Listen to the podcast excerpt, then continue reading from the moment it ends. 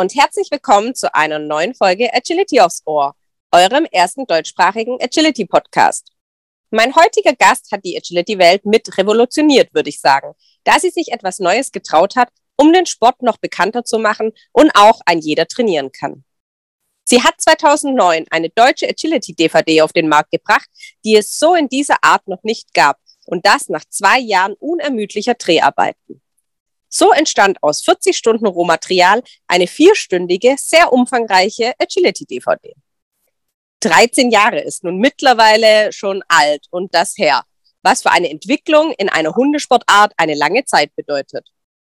Da die DVD für ihre Zeit sehr, sehr fortschrittlich war, ist einiges aber immer noch aktuell. Sicherlich wird mittlerweile vieles ganz anders und moderner ausgebildet, aber auf der DVD sind schon Sachen zu sehen wie eine perfekte To-On-To-Off-Position, Runnings, Cavaletti, Sprungtraining, Klickertraining, Warm-up, Cool-Down und man muss sich nun 30 Jahre zurückdenken. Da war das alles nicht die heutige Normalität, sondern eine wahre Besonderheit. Es gab zu diesem Zeitpunkt keine deutschsprachige Agility-Ausbildungs-DVD, die das komplette Training umfasst und verschiedene Trainingsmethoden wie Gassenslalom, 2-2-Slalom, V-Slalom aufzeigt. Des Weiteren war es ihr Anliegen, einen Trainingsaufbau mit anderen Hunden als dem Border Collie zu zeigen, um auch diejenigen zu motivieren und begeistern, die einen Hund haben mit einem eigenen Kopf und nicht von Anfang an mit voller Motivation dabei sind. Diese zwei Hauptgründe motivierte meinen heutigen Gast, die DVD aufzunehmen und danach zu veröffentlichen. Hier ist es wichtig, dass der Besitzer mit wenig Aufwand zu Hause Basics trainieren kann.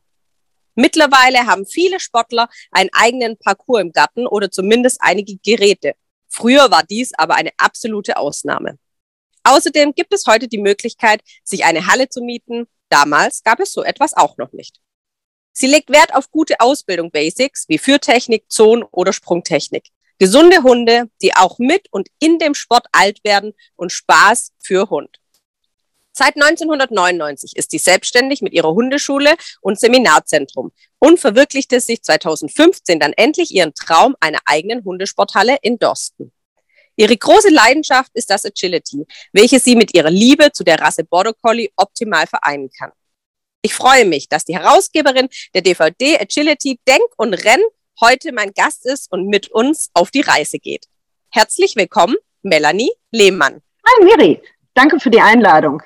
Ja, schön, dass du sie auch angenommen hast. Melanie, erzähl uns doch einmal, seit wann Hunde dein Herz erobert haben. Ja, im Prinzip schon ab der Kindheit. Ähm, da haben die Hunde mein Herz erobert. Allerdings hatte ich damals noch keinen eigenen Hund gehabt. Sondern habe dann ähm, viel so mit Tieren gearbeitet und die Hunde von meinem Opa ausgeführt und mit denen auch schon was gemacht, äh, der da selber nicht so gut mit klarkam. Ja, und dann äh, 1990 war es dann endlich soweit, dann haben wir unseren ersten eigenen Hund bekommen.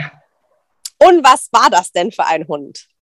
Ähm, ein Mischling, ein Malinois Labrador Collie Mischling. Respekt als Ersthund.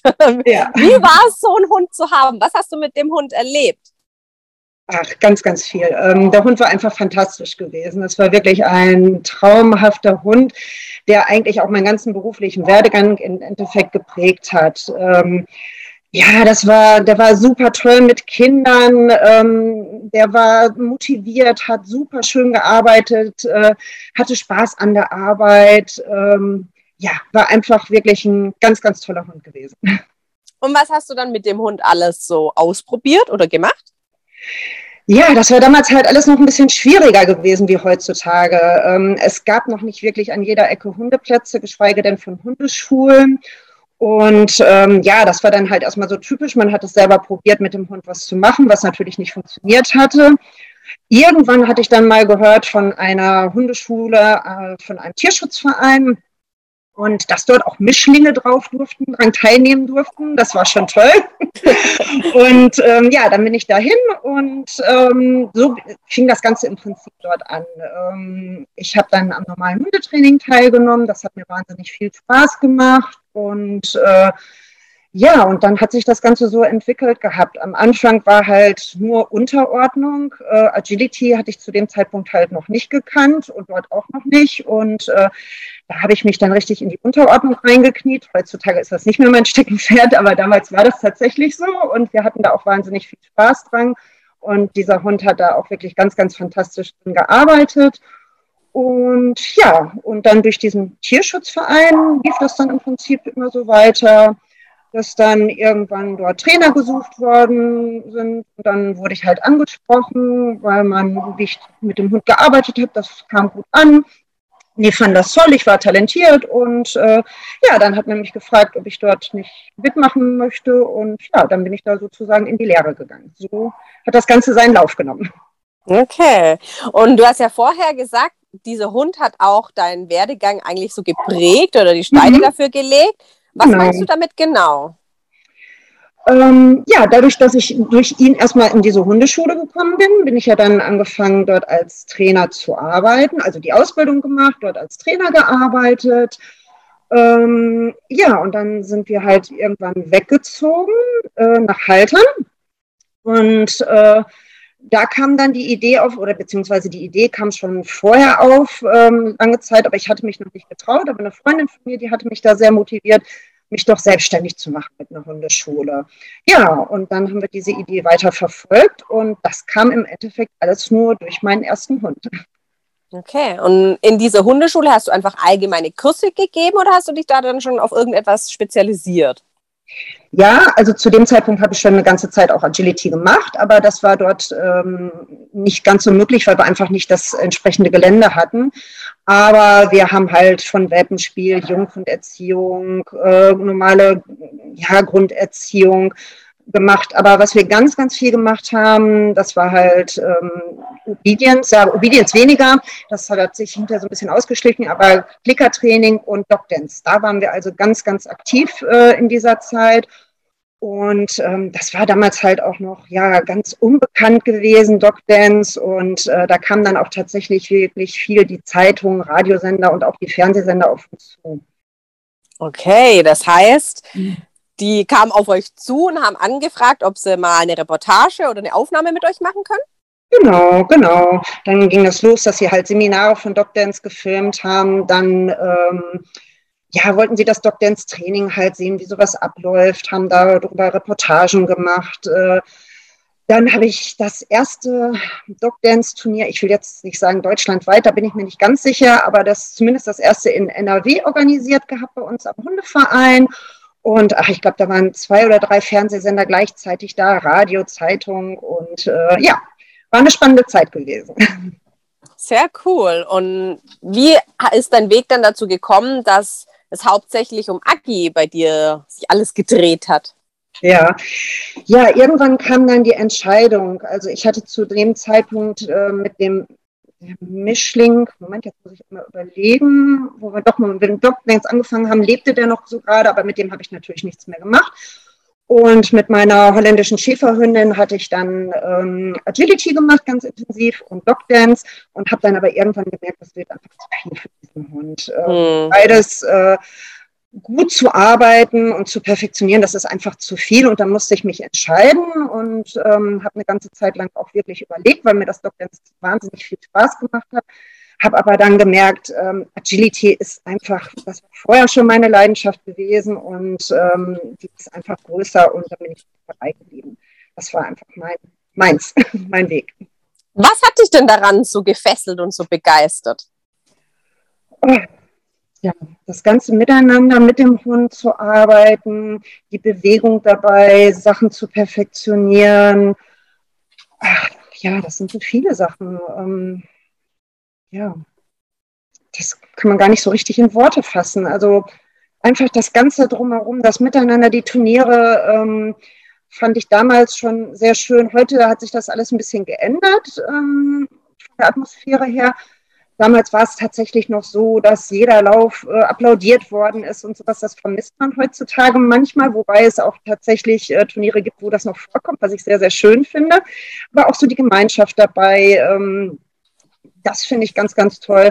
Ja, und natürlich die, mit dem Hund was zu machen, selber sich mit dem Hund zu bewegen, dem Hund was beizubringen, Sachen zu perfektionieren, das ist eigentlich das, was ich ganz, ganz toll finde dabei. Und wie sah damals denn so ein Training bei dir aus im Agi jetzt im Vergleich zu wie es heute vielleicht ist? Ähm, also ich denke, dass ich grundsätzlich meiner Linie treu geblieben bin und ähm, sehr viele Sachen sehr kleinschrittig, da habe ich eigentlich damals schon sehr kleinschrittig gearbeitet. Ähm, ich habe eigentlich schon damals auch 2000, wo das wirklich kaum jemand mit einem Klicker gearbeitet hatte, wo das kaum jemand kannte, schon Sachen alle mit einem Klicker aufgebaut gehabt. Und das ist im Prinzip auch geblieben, würde ich sagen. Das ja. heißt, du, ja. du machst viel über Klickerbestätigung oder dann über das Shapen? Und nee, das Shapen. Das, das Shapen. Ja, genau. Und das ist also das, was ich auch wirklich äh, ich habe 95 mit dem Klickertraining angefangen. Das war in Deutschland noch völlig unbekannt gewesen. 2000 ähm, kamen dann erstmal so die Hundeschulen, dass das modern wurde und dann irgendwann wurde auch das Klickertraining moderner. Aber ich habe tatsächlich meine holländische Schäferhündin, die ist 2000 ja, 2000 geboren. Ähm, die habe ich schon komplett über einen Klicker aufgebaut gehabt und dann wirklich übers freie Shapen halt. Und ähm, das mache ich auch jetzt noch weiterhin sehr gerne. Nicht, dass ich alles shape im Agility, aber ähm, ganz, ganz viele Sachen und äh, arbeite die Sachen halt auch ja, sehr intensiv aus. Das habe ich damals auch schon gemacht. Natürlich sind wir heutzutage viel, viel fortschrittlicher, aber das habe ich im Prinzip damals auch schon gemacht und in kleinen Sequenzen gearbeitet und dann die Sachen zusammengesetzt. Also das Grundprinzip ist geblieben, aber natürlich alles viel, viel moderner und äh, ja, heutzutage arbeitet man die Sachen ja doch noch ganz anders aus wie damals. Du hast eben auch schon erwähnt, mit dem Klicker warst du doch einer der ersten, die das dann vielleicht viel im Training eingesetzt haben. Wie haben ja. die Leute denn damals auf den Klicker reagiert, wenn du plötzlich mit so einem Ding ankommst, das macht Klick, Klick? Ich meine, die, ja. die meisten Hunde kannst ja. ja schnell dafür begeistern, die verstehen das schnell. Aber wie haben die Menschen damals reagiert? Ach, das war echt richtig, richtig schwierig gewesen. Also heutzutage ist das völlig normal, aber damals die Leute davon zu überzeugen, das war echt schwer. Das war ja noch eine Zeit, wo man äh, an der Leine geruckt haben, wo viele auch tatsächlich noch mit Stachelhalsband und so gearbeitet haben. Und dann kommt da so eine junge Frau her und erzählt was vom Klickertraining. Und wenn du dann noch so einen 60-jährigen Mann äh, vor dir hast, der vielleicht sogar früher mal irgendwann Schutzdienst gemacht hat, äh, das war da nicht so ganz einfach gewesen, die Leute zu überzeugen. Aber irgendwann hat es funktioniert und irgendwann war ich auch so weit, dass ich da überhaupt keine Überzeugungsarbeit mehr leisten musste, sondern einfach gesagt habe, wir machen das so. Und ähm, ja, wer da gerne arbeit anders arbeiten möchte, der, der soll dann einfach auch woanders hingehen. Wir arbeiten halt so, wir arbeiten positiv und wir arbeiten viel über den Klicker und äh, das haben wir dann im Prinzip einfach auch durchgesetzt. Okay. Arbeitest du die Zonen bis heute auch noch mit Shapen und mit dem Klicker dann? Ja, auf jeden Fall auf jeden Fall. Das mache ich noch weiterhin. Du hast ja auch als Hundetrainerin jetzt jeden Tag, jede Woche viele verschiedene Hunde, die sicherlich auch teilweise anders aufgebaut mhm. werden. Was kannst du uns denn da so einfach von deiner Beobachtungsgabe wiedergeben? Was der Unterschied ist, ob der Hund geshaped ist oder durch eine andere Methode Zonen gelernt hat? Äh, ja, das Typische ist ja, dass wenn Hund die Zone so gelernt, oder dass, der, dass die Einheit den Hund in die Zone mit dem Leckerchen reinlocken oder einfach im Endeffekt ein Stoppsignal geben. Die haben vielleicht auch einen Klicker in der Hand und sagen vielleicht auch tatsächlich Touch oder so, wenn wir jetzt mal bei der On-Off-Position bleiben. Ähm, aber es ist nicht so, dass der Hund sich das selbstständig erarbeitet hat. Also man sieht nur, dass der Hund ähm, ja auch mehr auf ein Stoppsignal, sage ich mal, reagiert, aber nicht wirklich verstanden hat, sich selbstständig diese Zone aufzusuchen. Und wenn ich jetzt, bleiben wir mal bei der Two-on-Two-Off-Position, wenn ich jetzt eine vernünftige äh, Rot-Grün-Position aufbauen möchte, dann ist es mir wichtig, dass der Hund halt hinten einen Zielpunkt hat, dass er lernt halt zu diesem Zielpunkt hinzulaufen. Und das sollte er ganz, ganz selbstständig machen. Also mein Endziel ist, äh, vorausgesetzt der Besitzer bringt das mit. Das ist also auch immer noch ganz wichtig. Wir haben ja auch zwischendurch Fun-Sportler hier, ähm, die legen halt nicht so viel Wert auf Perfektion. Ne? Also da perfektionieren wir das vielleicht nicht ganz so extrem, aber wenn jetzt jemand ähm, wirklich auch ins Turniergeschehen gehen möchte und ähm, trotzdem aber keine Runnings machen möchte, sondern Position, dann ähm, dann mache ich das schon so, ähm, möchte ich schon das so aufgebaut haben, dass der Hund, wenn ich jetzt als Beispiel am Anfang des Steges stehe und ihm den Steg ansage, dass er halt äh, voll auf den Steg zu galoppiert, drüber galoppiert bis zum Ende und dort halt sich selbstständig Position sucht, auch wenn ich noch am Anfang des Steges stehen bleibe.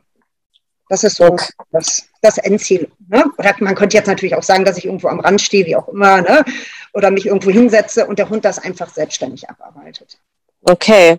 Du hast es auch eben von dir auch schon erwähnt, Ziele setzen. Wie wichtig findest du es denn, Ziele im Agi für sich oder für den Hund zu setzen? Ganz, ganz wichtig. Ähm, ich denke, wenn man ein gewisses Ziel vor Augen hat, kann man einfach viel besser und effektiver arbeiten.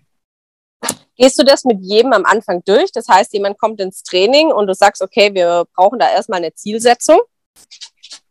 Ähm, ich kläre schon ab, ähm, inwieweit der Besitzer das, also was er genau machen möchte, was so, ja, so, so sein Grundziel ist. Ne?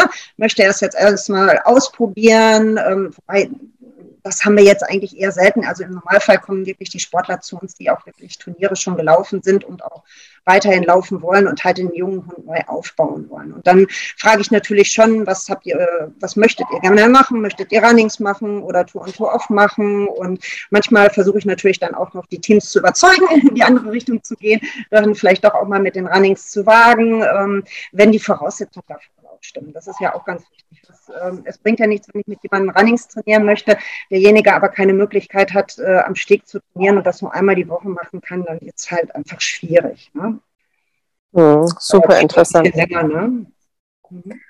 Was würdest du denn sagen, was dich jetzt von anderen Agi-Trainern unterscheidet? Ich würde sagen, ich arbeite sehr lösungsorientiert, nicht nach dem Schema F ich versuche immer individuelle Lösungen zu finden, wenn wir mit dem normalen Trainingsplan nicht weiterkommen. Natürlich auch mit einem Konzept, aber davon kann ich auch abweichen und andere Lösungen suchen. Ich bin sehr, sehr pingelig in der Ausbildung, achte sehr viel auf Details. Ähm, ich lege ganz viel Wert auf eine gute Grundausbildung ich würde sagen, ich arbeite schon sehr kleinschrittig und sehr sorgfältig im Aufbau mit viel Motivation, Trieb, Spaß und äh, auch sehr variantenreich. Auf einer anderen Art ist es mir auch wichtig, dass der Hund lernt, sich zurückzunehmen. Dass er halt sich auch versammeln kann. Ähm, mir ist es wichtig, dass der Hund Sachen selbstständig abarbeiten kann und deshalb natürlich auch sehr gut auf Distanz gehen.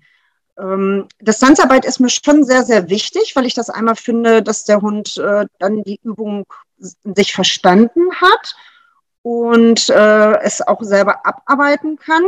Der Hund hat dadurch ein sehr, eine sehr hohe Motivation, ist also sehr hoch im Trieb und ich kann mich natürlich an wichtigen Stellen auch wieder absetzen, um dann wieder an anderen Stellen vor den Hund, also wieder vor dem Hund zu kommen, da wo es einfach auch wichtig ist, vor dem Hund wieder zu sein. Und da sind wir halt auch beim nächsten Punkt. Mir ist die Nähe genauso wichtig wie die Distanz. Viele denken vielleicht, dass ich nur Distanzarbeit mache. Nein, mache ich nicht. Also es ist mir auch wichtig, dass man mitlaufen kann. Auf jeden Fall auch, ähm, dass der Hund eng bei mir laufen kann, aber dass ich ihn halt genauso gut schicken kann und mich dann dementsprechend absetzen kann. Das ist mir ganz, ganz wichtig. Hast du einen Unterschied gemerkt im späteren Parcours-Training, wenn du so viel Wert auf diese Anfangssachen legst oder wenn man sagt, naja, man geht halt jetzt schneller voran, weil der Mensch, oft liegt ja am Mensch und nicht am Hund, ja. zu ungeduldig ist? Ähm,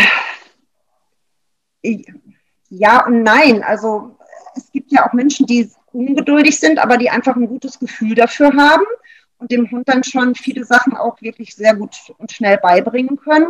Und dann gibt es halt auch wieder Menschen, die einfach dafür etwas länger brauchen. Ne? Denen erklärt man etwas und die sind in der Umsetzung vielleicht nicht so schnell oder auch der Hund bringt es dann einfach nicht so mit. Der Hund setzt es nicht so schnell um. Das ist also ganz unterschiedlich. Gehen wir nochmal auf ein ganz anderes Thema. Ich habe es ja auch schon in der Anmoderation gesagt, du hast eine Agility-DVD gemacht. Wie kam denn erstmal der Gedanke dazu? Ja, der Gedanke kam mir, ähm, nachdem ich oder bevor ich meine holländische Schäferhundin bekommen habe, habe ich mir viele Gedanken zum Aufbau gemacht, habe dann auch halt über Foren und die wenigen DVDs, die es gab, mir halt auch viele Infos geholt und Seminare und ähm, habe halt auch durch das Dogdance mir viele Sachen selber erarbeitet und habe mir dann habe dann irgendwann gemerkt, es gibt halt immer nur, wenn überhaupt, eine DVD, wo so einzelne Themen besprochen werden. Und es war einfach immer nur die Methode. Es war die Methode der, des Trainers XY. Aber es gab keine Zusammenfassung über verschiedene Methoden. Und man weiß ja vorher nicht, ob das unbedingt so die passende Methode für einen selber oder auch für den Hund ist. Und dadurch kam mir so dieser Gedankengang, es müsste doch eigentlich was auf dem Markt geben, wo man verschiedene Methoden sich anschauen kann und dann überlegen kann, welche Methode passt überhaupt zu mir. Und wie bist du dann an die ganze Sache rangegangen, als mal der Gedanke sich gefestigt hatte in deinem Kopf? Ja, das ging, das dauerte ja alles noch. Ähm, das hat sich so, ja, ich glaube, bis 2005 kam mir dann so tatsächlich der Gedanke, so eine DVD selber herzustellen, weil es sowas nicht gab. Und ich hatte zu dem Zeitpunkt, äh, ja, im Dogdance war ich ja ganz aktiv und hatte dann mit der Denise Nadelli sehr viel gemacht gehabt, sehr viele Seminare veranstaltet und ähm, die hatte damals schon Klicker-DVDs rausgebracht bei Hunde-DVD. Ja, und so kam dann einfach der Kontakt zustande. Wie viele Stunden, mal ehrlich gesagt, hast du denn mit der Planung verbracht für die DVD? Ich kann es echt nicht mehr sagen. Ich habe es auch nicht gezählt. Ähm, es war wahrscheinlich auch besser so, dass ich mir da wahrscheinlich ja. aufgeschrieben habe. Also die Planung im Vorfeld. Ähm, ja, das war schon einiges an Arbeit gewesen, aber die eigentliche Arbeit war tatsächlich erst mit dem Dreh und danach gewesen. Da Nimm uns da jetzt mal einfach komplett mit rein. Wie lief mhm. das Ganze ab, diese Dreharbeiten, die Texte, dir ja. einen genauen Plan zu machen? Wir wollen ja. alles wissen. Okay. ja, ähm, ja, wir sind dann mit den Dreharbeiten angefangen und ähm, das musste natürlich auch alles koordiniert werden, dass man die unterschiedlichen Hunde da hat. Ich wusste ja vorher auch nicht, wie lange dauert äh, so eine einzelne Szene auch zu drehen. Man musste ja auch wieder was wiederholen. Es waren ja auch alles keine Profis gewesen. Die Leute standen nicht vor der Kamera vor. Ich stand noch nicht wirklich groß vor der Kamera, außer vielleicht bei diesen Dog-Dance-Geschichten. Aber jetzt musste ich auf einmal in die Kamera schauen und ähm, was erklären. Und äh, für die Hunde war das natürlich auch aufregend, dass da auf einmal jemand dicht mit einer Kamera stand und die verfolgt hat. Äh, da musste man dann schon die ganze Koordination im Vorfeld machen. Dann äh, der eigentliche Dreh, das waren dann, ja, insgesamt hatten wir tatsächlich 40 Stunden Rohmaterial gehabt, äh, die dann erstmal geschnitten werden mussten. Wir hatten dann so einen Grundschnitt gemacht, haben das auf acht Stunden erstmal gekürzt ja, und dann musste ich mich halt entscheiden, was ich damit reinnehme aus diesen acht Stunden, weil acht Stunden DVD war nicht möglich. Ja, es war ursprünglich geplant, eine einzelne DVD zu drehen. Wir haben dann gesagt, okay, wir machen daraus eine Doppel-DVD. Aber mehr wie vier Stunden Zeit hatte ich nicht für die DVD. Und äh, ja, dann musste ich halt diese acht Stunden nochmal kürzen auf die vier Stunden und versuchen, so viel wie möglich an Informationen in diese vier Stunden hineinzupacken. Und jetzt für all diejenigen, die diese DVD nicht kennen, das heißt, du hast vom Slalom alle Möglichkeiten aufgezeigt, wie man eine Zone aufbauen kann, nicht nur eine Möglichkeit, sondern verschiedene. Was ist genauso inhaltlich da drin in der DVD? Im Prinzip schon genau, wie du es jetzt sagst, verschiedene Methoden. Äh, ich habe es versucht, einmal für den Turnierläufer zu machen aber halt auch so für die Hundeschulen. Damals war es ja wirklich so, dass viele Hundeschulen auch ähm, Agility angeboten haben. Und mir war es wichtig, dass das eine gute Qualität ist, also dass es äh, gesund für den Hund ist. Das war mir einfach wichtig. Dass da ein vernünftiger Aufbau ist, dass die Hunde nicht mit einem Halsband durch den Slalom gezerrt werden oder ähm, mit der Leine über den Steg drüber und über die Wippe drüber gezerrt werden. Und deswegen habe ich eigentlich verschiedene Methoden aufgezeigt, die sowohl für die Hundeschule mit dem Fun-Sportler geeignet sind, sowie für den Turniersportler geeignet sind. Und halt, ich habe so versucht aufzubauen, dass die ähm, Teilnehmer, also die Kunden, sich das auch zu Hause selbst, also selber zu Hause trainieren können, mit wenig Mitteln. Wie du schon in der Anmoderation gesagt hast, es hatte ja damals kaum jemand Geräte zu Hause gehabt. Das war wirklich eine Ausnahme gewesen. Also habe ich versucht, mit einfachen Dingen schon vernünftige Sachen auch zu trainieren. Okay. Wie hast du die Hunde dafür ausgesucht? Weil du konntest ja jetzt nicht nur deinen Hund nehmen, der alles zeigt. Du hast ja verschiedene Methoden auch gebraucht, was die Hunde mhm. schon gekannt haben. Genau. Ja, ich habe einfach die Hunde aus meinem Training genommen, ähm, wo ich dachte, das passt jetzt gut. Da haben wir jetzt, sag ich mal, einen Mischling mit drin. Da haben wir Marquise, da haben wir einen Terrier, da haben wir einen Aussie und ähm, habe dann so querbeet geguckt, ähm, dass wir da unterschiedliche Hunde Rassenmischlinge zusammenbekommen mit unterschiedlichen, unterschiedlichen Verhaltensweisen und Arbeitseinstellungen, so dass wir das in diesem Video gut vorzeigen können. Kannst du uns denn so ein Beispiel rausnehmen, wenn du sagst, naja, wenn man halt kein Parcours hatte, kann man trotzdem Sachen üben? Ja, natürlich, klar. Fangen wir mit der Führtechnik an. Ähm, ich denke, das kennt jetzt heutzutage ja auch jeder Agility-Sportler das, äh, heute, heute, bauen wir es ja eh noch mal ein bisschen anders auf. Wir fangen mit Tonnen an, lassen den, bringen den Hund zick und zack bei. Ganz so war das nicht. Also damals haben wir den Hund halt noch um Pylonen geschickt. Äh, das haben wir noch tatsächlich noch nicht, äh, glaube ich zumindest nicht selber ständig in der DVD äh, geschäbt gehabt, sondern ähm, das haben wir dann tatsächlich über die Führtechnik beigebracht. Und ja, indem ich einfach ein paar Pylonen nehme oder ein paar Bäume im Wald nehme, vorausgesetzt, äh, da sind jetzt nicht irgendwie hohe Wurzeln, wo der Hund sich verletzen kann, und schicke den Hund einfach mal um ein paar Pylonen, um da schon gewisse Führtechniken zu üben. Und das kann im Prinzip jeder machen. Ähm, selbst wenn ich keinen eigenen Garten habe, hole ich mir, kaufe ich mir ein paar Pylonen oder ein paar Stangen oder so, gehe irgendwo auf eine Wiese und stecke mir dann die Stange im Boden rein und kann da meine Führtechniken üben sehr interessant und ich denke auch halt natürlich super nah für diejenigen, die sich dann auch da das geholt haben, nicht nur was zu sehen und zu sagen, ja, das ist schön, wenn man die Möglichkeiten hat, sondern wirklich, wie du auch gesagt hast, ja, praxisnah das effizient genau. zu machen. Gell? Ja. ja. Oder noch ein anderes Beispiel vielleicht, ähm, du, du, nimmst dir einfach ein paar Besenstiele, ein paar Bücher und kannst dann Cavaletti-Training machen. Das sind mhm. ganz einfache Mittel und ähm, das kann dann im Prinzip jeder zu Hause machen. Cavaletti-Training kannst du, wenn du zu Hause einen Teppichboden hast, auch im Haushalt machen. Dafür musst du noch nicht mal auf die Wiese gehen. Ne? Also es sollte halt nur ein rutschfester Untergrund sein. Ja, da ist viel Wahres dran und ich glaube, das kann man auch tatsächlich jetzt allgemein sehen, dass halt oft nur noch die, in Anführungsstrichen, Profi-Geräte gekauft werden müssen, denkt man. Aber mhm. wenn man kreativ ist, äh, kann ich jetzt einfach auch für meinen Bereich, also Physio sagen, kann man ganz viel selber basteln. Man kann draußen die Natur nehmen, um was zu üben und ja. zu machen. Oder ähm, ja, man muss einfach halt wieder selber ein bisschen das Köpfchen anstrengen und kreativ werden. Genau, ganz genau. Du hast ja auch gesagt, dass die DVD für damalige Verhältnisse sehr fortschrittlich war. Woher hattest du denn du jetzt dieses fortschrittliche Wissen? Ähm, ja, also zum einen hatte ich ja schon gesagt gehabt, wir haben damals intensiv Dogdance betrieben und ähm, ich war natürlich da auch mit dem Klickertraining schon gut vertraut und hatte viele Ideen einfach, wie man Sachen beibringt. Ne? Also ich hatte mir immer so vorgestellt, okay, was ist das Endziel, was möchte ich gerne haben und wie kannst du an dieses Endziel drankommen. Ähm, dadurch habe ich mir halt schon, ja, dadurch habe ich schon selber viel gelernt und habe mir dann so meine eigenen Sachen auch ähm, beigebracht. Äh, zum anderen natürlich auch Seminare besucht. Es gab ja auch schon die eine oder andere DVD auf dem Markt. Ähm, die hat man natürlich damals geguckt, verschlungen und analysiert, also ich zumindest. Ne?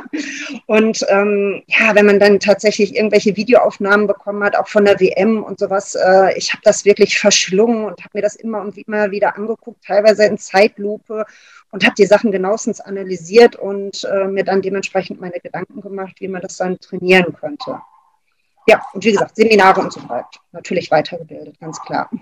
Aber das heißt, man kann schon sagen, dass du auch dich hingesetzt hast und gesagt hast, okay, das machen zwar welche so oder so, aber vielleicht macht das jetzt für mich keinen Sinn. Ich probiere mal was anderes aus. Also du hast dich da auch schon selber dazu entschlossen, was dran zu verändern und auszuprobieren. Ganz, genau. ganz genau. Mhm. Sehr cool. Ja. Und mutig. Ja, ich denke, also wie soll ich das sagen? Also bei uns war das zum Beispiel damals am Verein, das weiß ich noch, das hört sich jetzt total witzig an, aber ähm, man hat alles von hinten geführt und man kannte also nur einen klassischen Wechsel. So, und dann habe ich das das erste Mal so gesehen auf so einem Turnier oder so, oder ich weiß nicht, wo es war. Auf jeden Fall habe ich belgische Wechsel und französische Wechsel gesehen. fantastisch. also sowas habe ich vorher noch nie gesehen gehabt. Und dann habe ich meine Trainerin darauf angesprochen. Und ähm, ja, nee, wusste nicht so ganz, wie das so geht und oder wollte das vielleicht auch nicht, fand das halt besser, das so das von hinten zu führen mit einem klassischen Wechsel. Aber ich war da so fasziniert von und ähm, dann habe ich mir das immer wieder angeguckt und habe gedacht, ja, okay, dann musst du das so mal nachmachen und habe das probiert und äh, habe das dann so ja, ausprobiert, nachgemacht und habe dann halt festgestellt, okay, das ist ja da und dafür ganz cool, das kann man dafür ganz gut nutzen und äh, habe da im Prinzip so meine eigenen Erfahrungen mitgesammelt. Sieht man sowas dann auch auf der DVD schon mit den Wechseln? Ja, ja, ja, damals gab es ja schon, also wo die DVD kam, waren wir ja doch schon fortschrittlicher gewesen. Da gab es natürlich schon französischen Wechsel und so. Ich glaube, es gab auch Aber ich meine, dass du das auch dort alles so ein bisschen erklärst. Warum wird das gemacht oder wie wird das ausgeführt? An welchen Stellen wäre es sinnvoll, sowas zu machen? Ja, ja, ja, das haben wir auch schon. Wir haben ja auch ähm, einen ganzen Parcours, also Turnierlauf ist jetzt übertrieben, aber ein Parcourslauf. Wir haben ja auch Parcoursläufe gefilmt und haben die dann auch nochmal analysiert und erklärt und wie die Linienführung ist und sowas.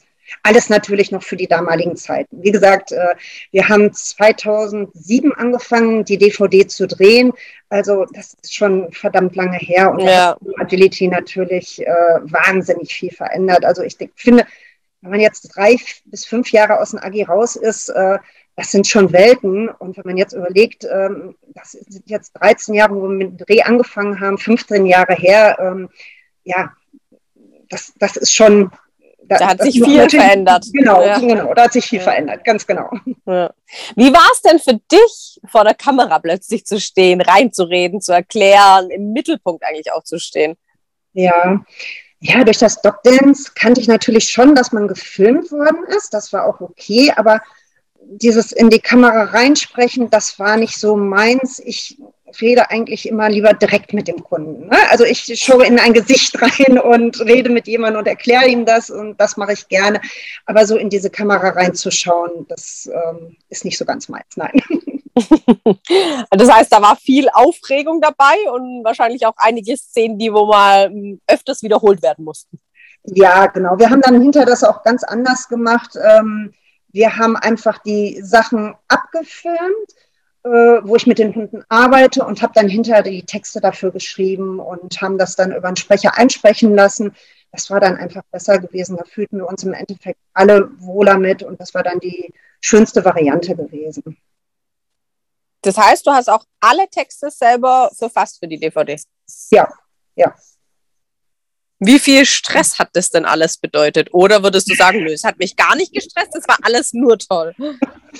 Also es war verdammt viel Arbeit gewesen. Also es war zwei Jahre lang wirklich harte Arbeit gewesen. Es hat natürlich Spaß gemacht, klar, sonst hätte ich das ja nicht gemacht. Ähm, aber es war schon wirklich harte Arbeit gewesen, zwei Jahre lang. Und wie war das Feedback dann auf die DVD, als sie veröffentlicht worden ist? Eigentlich habe ich grundweg positives Feedback bekommen. Also mich haben ganz, ganz viele angeschrieben, wie toll die DVD war, was sie ihnen gebracht hat und ähm, ja, oder wie sie den Hund damit aufgebaut haben. Oder teilweise kamen dann die Kunden auch später in die Seminare rein und haben mir stolz gezeigt, was sie aufgrund der DVD trainiert haben. Und ähm, ich habe tatsächlich noch eine Kundin, die ähm, damals als äh, ja, junges Mädchen ist übertrieben, Jugendliche zu mir kam und die nach der DVD trainiert hatte, ihren Hund äh, zu Hause danach ausgebildet hatte und die ist auch heute noch bei mir im Training. Wow, Wahnsinn. Mhm. Das ist natürlich richtig toll.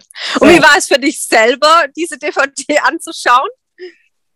Äh, dadurch, dass ich ähm, diese acht Stunden Rohmaterial immer und immer wieder angeschaut habe und wirklich teilweise in Zeitlupe habe ich tatsächlich, nachdem sie auf den Markt kamen, sie mir noch ein einziges Mal angeschaut und danach nicht mehr. ich stelle mir gerade, weil du das jetzt auch nochmal erwähnt hast, mit dem Rohmaterial ja. doch sehr schwierig vor. Von so 40 Stunden hast du ja gesagt, ja. irgendwie das alles auf vier Stunden zu kürzen. Nach welchen Faktoren hast du denn entschieden, was bleibt und was muss weg? Ähm, ja, das war schwierig, weil ich ja auch, ähm, ich sag mal, so Missgeschicke mit reinbringen wollte. Fehlerquellen, die ähm, passieren im Training, auch aufze aufzeigen wollte. Und das war auch das, was ähm, ja viel Zeit gekostet hatte, weil ich mir bei den Aufnahmen dann überlegen musste, okay, nehme ich das jetzt mit rein oder nicht? Äh, du musst dich ja von irgendwas trennen. Und ja. äh, das ist mir tatsächlich auch wirklich schwer gefallen. Sicherlich waren auch Aufnahmen dabei, wo wir gesagt haben, um Gottes Willen, das machen wir sofort lieber raus. Aber es waren dann auch viele Aufnahmen dabei, wo so Wackelkandidaten, ne, wo ich dann gesagt habe, okay, das brauchen wir vielleicht noch äh, für die Szene, wo es halt nicht, um zu zeigen, wie es nicht gemacht werden soll.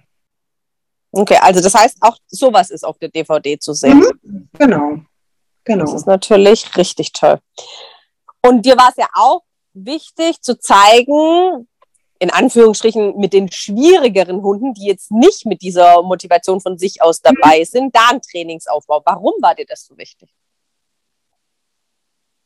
Kam das vielleicht durch deine, sag ich mal jetzt, Hundetrainer-Ausbildung und durch deine Hundeschule, dass du gesagt hast, naja, ähm, das steht halt nicht nur der wedelnde Border Collie vor dir oder gab es da noch andere Gründe, die dich dazu bewegt haben, dass du darauf einen Fokus gelegt hast? Ja, wir hatten zwar zu dem Zeitpunkt auch schon viele Border Collies im Training und äh, Aussies und Co., aber es waren natürlich auch noch andere Hunde mit dabei, die halt nicht so motiviert waren, aber die trotzdem ähm, Spaß an der Arbeit hatten und auch wo der Besitzer Spaß dran hatte. Ne? Also das, oder ich sag mal, das Team Spaß hatte. Äh, wir aber dort natürlich auch noch ein bisschen mehr rauskitzeln wollten, dass der Hund halt nicht äh, langsam durch den Parcours galoppiert, sondern dass er auch wirklich da durchrennt. Und ähm, da war es dann schon wichtig, auch an den Motivationen zu arbeiten. Kannst du uns dazu noch ein Beispiel nennen? Wenn ich einen Hund habe, der nicht so gut zu motivieren ist, muss ich erstmal gucken, was macht dem Hund überhaupt Spaß? Ne? Was findet der Hund toll? Findet der Spielzeug vielleicht toll? Ähm, zu Hause im Wohnzimmer, aber ansonsten halt nicht. Ne? Oder findet der Futter toll? Mag der es mit dem Besitzer zu rennen? Mag er sich mit dem zu bewegen? Kann ich das vielleicht auch als Motivation, als Belohnung einsetzen? Was, was gefällt dem Hund? Und äh, das habe ich mir dann dementsprechend zunutze gemacht und ähm, habe dann mit den Hunden so weitergearbeitet. Bei manchen Hunden ist es auch wirklich so, dass sie am Anfang überhaupt nicht spielen möchten. Äh, vielleicht nur zu einer bestimmten Uhrzeit. Dann spiele ich halt erstmal zu dieser Uhrzeit, lege noch ein Spielkommando drauf und ähm, dann spiele ich halt irgendwann auch mal zu anderen Uhrzeiten. Äh, dann spiele ich halt erstmal im Haus, dann im Garten, dann draußen auf dem Spaziergang, bis ich dann irgendwann auch vielleicht in der Innenstadt mit dem Hund spiele und kann ihn so langsam ranführen. Oder wenn der Hund so gar nichts, äh, gar nicht spielen mag, aber halt äh, verfressen ist, kann ich das Futter ja, heutzutage gibt es ja super tolle Spielzeuge, wo man das Futter auch reinpacken kann. Dann packe ich halt das äh, Futter ins Spielzeug rein und ähm, versuche den Hund dann über diesen Wege ja, die Motivation zu bekommen, dass er dann auch gerne spielt. Wenn der Hund halt ja weder spielen mag noch Futter mag, noch mit einem Besitzer rennen mag, dann ist es tatsächlich auch schwierig. Und dann ist die Frage, ob es dann auch das richtige, der richtige Sport für dieses Team ist. Da höre ich aber schon auch raus, dass du viel Wert drauf legst auf richtige Spielen. Was bedeutet denn für dich jetzt richtige Spielen?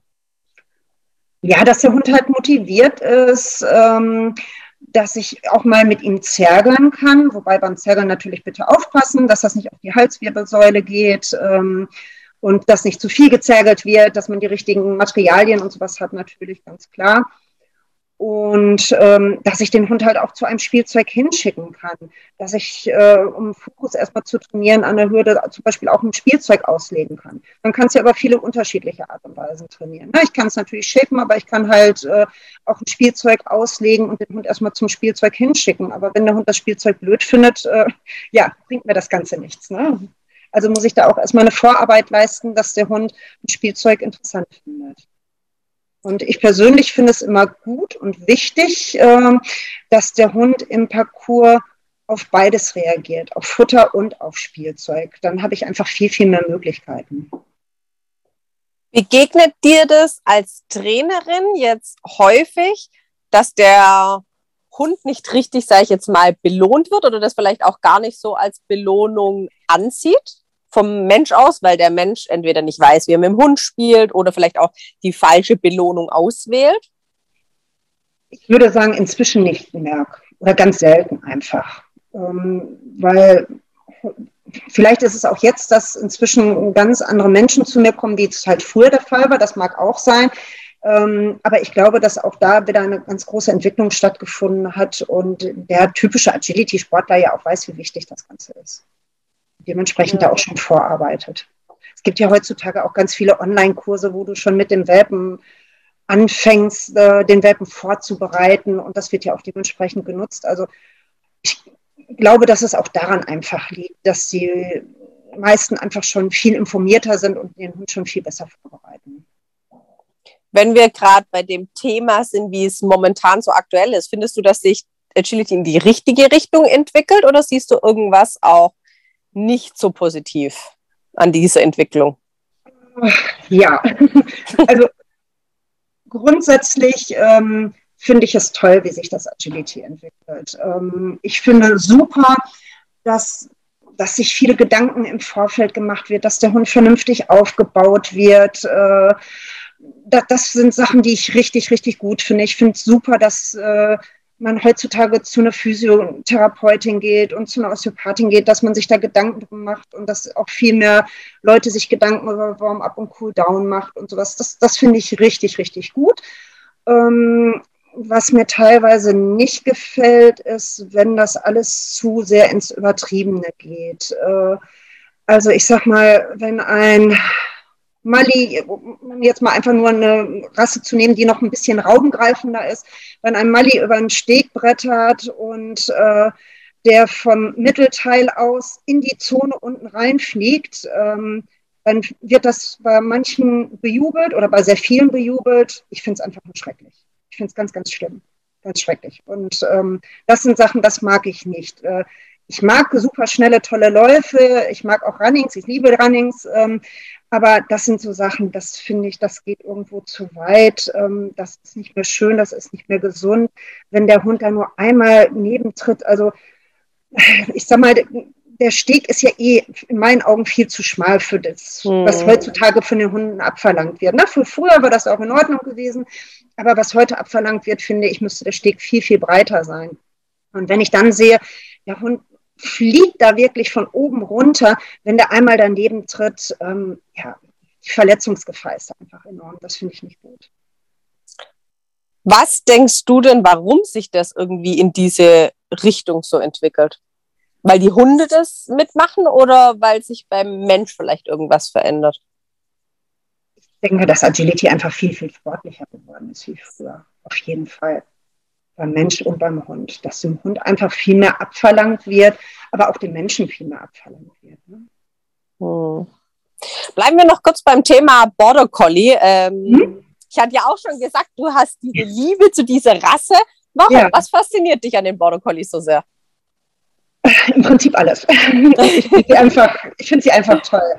Ähm, das nette Wesen, ähm, die Art, wie sie sich bewegen, die Dynamik, der Spaß, den sie an allem haben, ähm, das Sozialverhalten, ja, wirklich alles. Also auch das Verrückte und ihre Spleens.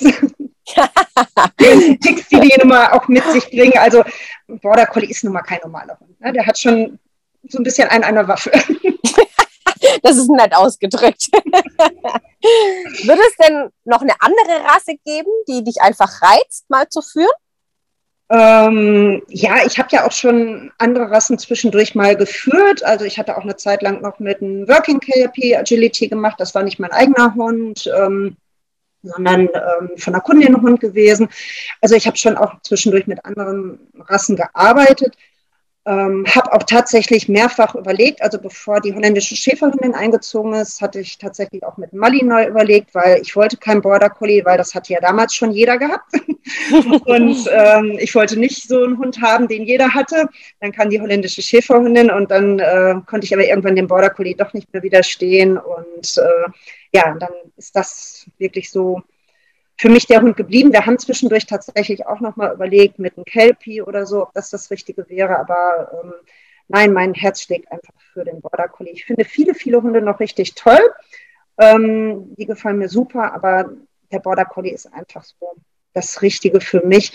Und äh, was das Agility jetzt angeht, ich habe den Border Collie ja nicht nur fürs Agility, sondern, oder ich kaufe mir ja nicht einen Hund fürs Agility, sondern ähm, das ist ja mein Familienmitglied, also der, der, Hund bestimmt ja auch meinen Alltag, mein Leben.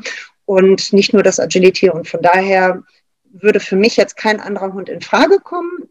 Und was das Agility angeht, da arbeite ich ja auch immer mal zwischendurch, wenn vielleicht nur in kleineren Sequenzen, aber da arbeite ich ja auch immer mal zwischendurch noch mit anderen Hunden. Wenn es jetzt beim Kunden nicht klappt, man erklärt das und das funktioniert vielleicht nicht, dann mache ich es tatsächlich auch manchmal so, dass ich es einfach mit dem Hund zeige, weil dann sieht der Besitzer das, nimmt das optisch wahr und kann es dann auch viel besser umsetzen und sieht auch, dass der eigene Hund das dann tatsächlich auch macht. Und äh, von daher habe ich da ja auch immer wieder nochmal den Bezug zu einer anderen Rasse, zu einem anderen Hund hin und wo man sich dann auch individuell darauf einstellen muss. Ja, dass man dann vielleicht auch mal so einen kleinen Hund hat, wo man auf den Boden gucken muss, was völlig ungewohnt ist, ne, wenn du immer Latschhunde führst. Ne? Das stimmt, ja. Wie sieht denn so dein alltägliches Leben jetzt aus? Nimm uns mal in so einen Tagesablauf von dir mit rein. Oh, ja, mit den Hunden gehen. Dann bin ich tatsächlich in der Halle, ähm, habe dann auch die teilweise die Hunde mit dabei und äh, Mittagspause dann halt, wo ich dann mit den Hunden halt rausgehe.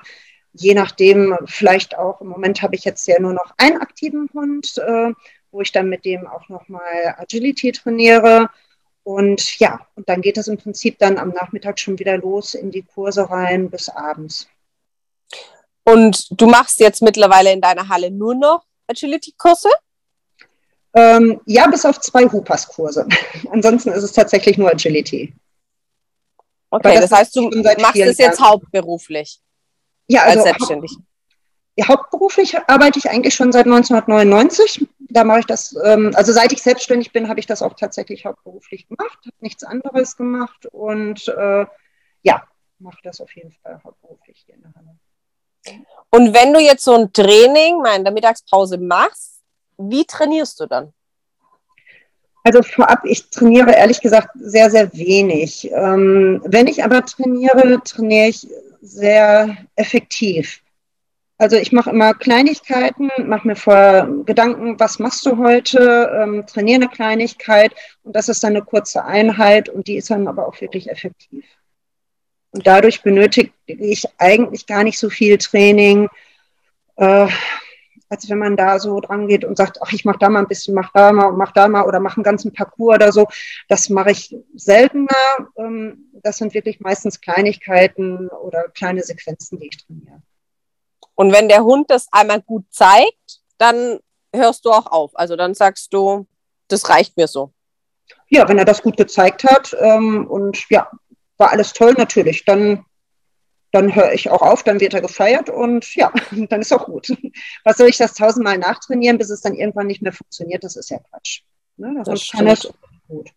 Ja. Jetzt habe ich noch eine ganz andere Frage. Ja. Würdest du gerne eine aktuellere DVD drehen oder belässt du es bei der einen, die für dich schon du rausgebracht hast? Ja, also ich lasse es definitiv bei dieser einen DVD. ich habe äh, tatsächlich das damals. Ist schade.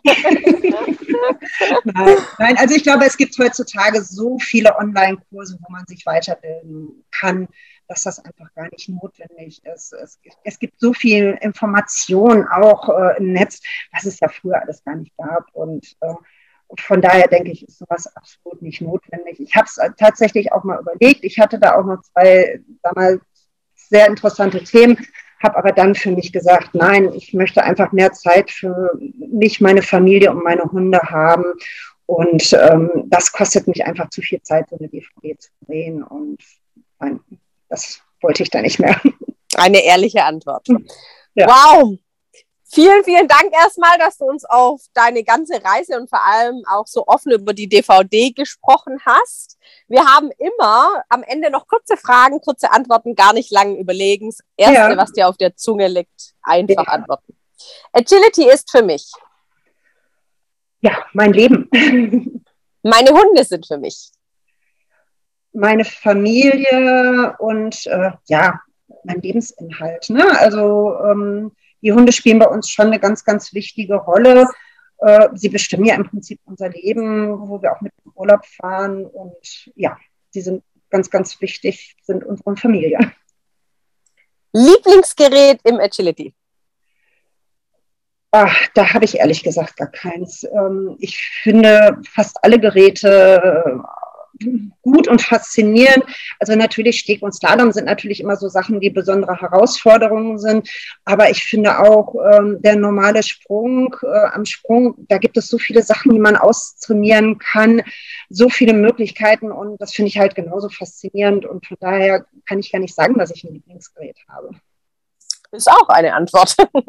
Meine DVD ist für mich.